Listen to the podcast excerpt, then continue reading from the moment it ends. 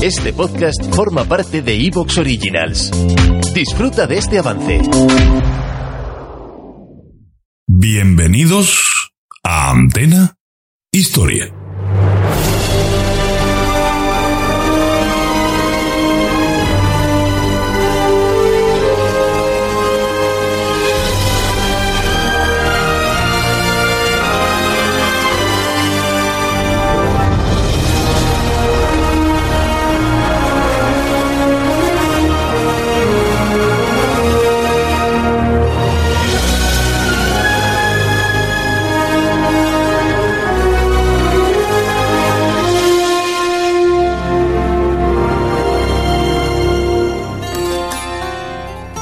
La Gran Guerra, la Segunda Guerra Mundial, Corea, Vietnam, la Guerra Fría, pero también Roma, Grecia, Cartago, los pueblos bárbaros. Todo en Antena Historia, tu podcast de historia militar, política y social. Antena Historia, la historia como nunca te la han contado.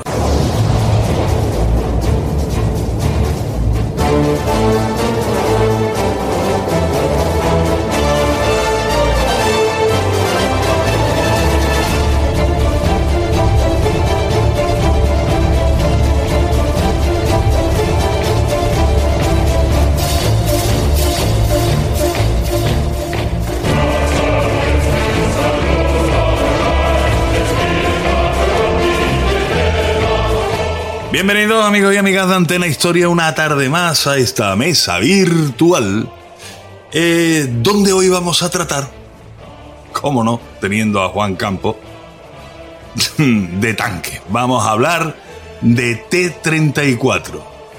El, bueno, los tanques de la victoria, que es el título del último libro de este señor que se ha especializado en estos cacharritos metálicos, porque si os acordáis, ya hemos, lo, hemos tenido aquí con Panteras, el primer MBT, eh, lo hemos tenido con Tigres, la garra acorazada de la Panzerwaffe, lo hemos tenido con Panzerjäger y cañones de asalto. Eh, y se salió un poquito de la, de la cosita haciendo uno de Messerschmitt M109, que también lo hicimos. Buenas tardes, señor Campos. Hola, buenas tardes, buenas tardes. Buena tarde, buena tarde. Buena tarde. Y, y, tenemos también a Ignacio Pasama que nos acompaña para, digamos, exprimir un poquito a este cacharrito que todo el mundo lo tiene en, vamos, eh, en, en, en muy alta estima muy alta estima, pero que te pones a arañar un poquito sobre, sobre esa patena que tiene de, de gran carro y bajo mi punto de vista o mi humilde opinión no es tan gran carro. Pero bueno, todo esto vamos a ir desarrollándolo en las horas que, que tenemos por delante. Así que, señores, lo dicho, buenas tardes a los dos.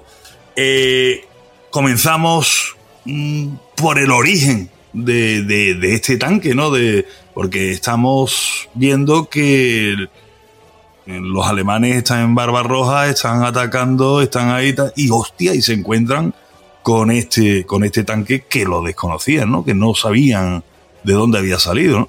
¿Cómo, cómo se desarrolla eh, el origen del diseño y tal de, de, de este tanque? A ver, en principio el 334, lo que has dicho tú, es la pregunta de, del millón, ¿no? ¿El mejor carro de combate de la Segunda Guerra Mundial? Sí, no. Y aquí, pues, como siempre, eh, para gusto los colores. Eh, en principio, eh, como ya dejé y no siempre lo he dicho, digamos, para mí personalmente es el Pantera. El Pantera es el mejor carro de combate, el más equilibrado de, la Segunda Guerra Mundial y equiparable también el T-34. Mm, sin embargo, hay algunos aspectos del T-34 como, como plataforma de combate compleja, porque no tenemos que olvidar que un carro de combate es la unión entre potencia de fuego, blindaje y movilidad. Depende de lo que el fabricante, el diseñador, sea capaz de producir, no que pueda, sino que sea capaz, porque era el problema que había en aquellos años, en el 30, en el 40, que la, industria no tenía las capacidades que tienen ahora y eh, el peso era el peso. O los motores eran los que tenían y no podían crear o desarrollar motores más potentes. Pues esas limitaciones son las que al final lastran el producto. Entonces, ¿qué pasa? Que el, el 334 tiene eh, esas limitaciones que dependen de, del origen suyo, digamos. Eh, ¿Es el mejor, es el peor?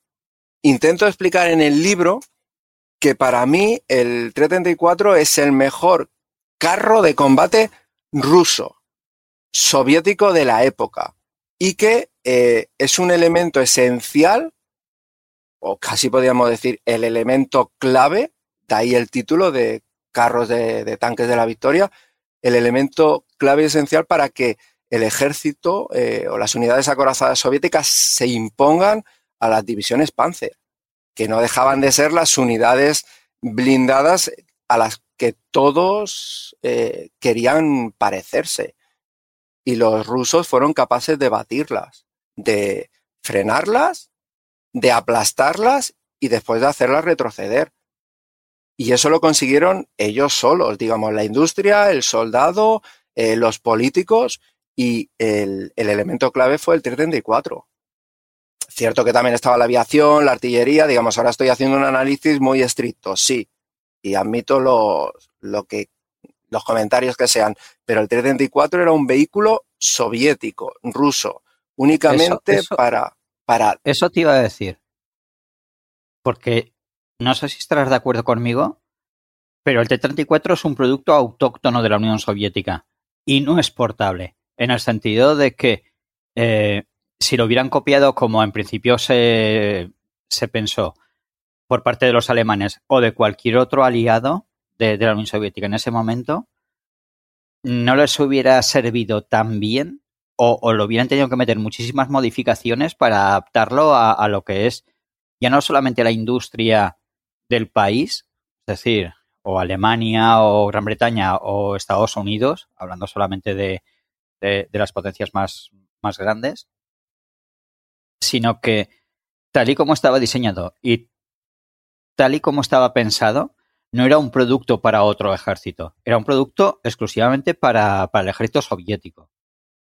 Sí, eso es lo que, lo que me esfuerzo por el libro de, de, de, demostrar, digamos. Esa es una de, los, de las tesis mm, principales del libro, digamos. Como muy bien dices tú, ¿exportable? Mm, sí, tú puedes exportarlo. De hecho, los americanos se llevaron algunos un par de ellos a, a Evergreen y allí les hicieron estudios técnicos y las conclusiones son demoledoras. Digamos, uh -huh. el sistema de filtros es una mierda, eh, las soldaduras, bueno, lo, claro, el técnico americano estaba evaluando según los criterios norteamericanos de sus productos claro. y lo que le habían entregado los sus en ese momento sus aliados soviéticos que se lo quedasen los soviéticos. Digamos, claro, porque era un producto tosco, era un producto rudo, pero era un producto fiable, es decir, algo mm. que pueda ser manejado por el, por el tanquista soviético y que pueda ser arreglado por el tanquista soviético. Sí. Bueno, Aquí es, he escuchado porque... al Antonio, sí. que antes, es que antes fuera de, de, la grabación ya lo hemos matizado. Sí, Pero, sí. Eh, precisamente estábamos hablando fuera de micrófono y esto cuando estábamos esperando Ignacio sobre el tema de la fiabilidad, ¿no? Porque es una, era una de las cosas que yo, o sea, lo, lo tenía como, mm. como, como cierto, ¿no? La fiabilidad de, de, de del T-34-76, posteriormente al 85 pero visto los números que, que, he estado viendo, tan fiable no era el carro, ¿eh? Porque, por ejemplo, hay un ejemplo que, que se da de cuando se intenta, eh, bueno, se intenta reconquistar Stalingrado y posteriormente hay una ofensiva, que es la primera vez que los alemanes se encuentran con, digamos, masas de 34. Uh -huh. en, eso, en eso se emplean 400 carros, de los cuales 326 causan baja y solamente son 66 en combate. O sea, estamos hablando de cuatro veces más carros averiados. O sea que muy fiable, muy fiable tampoco eran, ¿no? No, a ver, mecánicamente lo que se. Lo que comentaba Ignacio, es un producto eh, soviético. soviético, digamos, la caja de cambio, las cajas de cambio eran pésimas.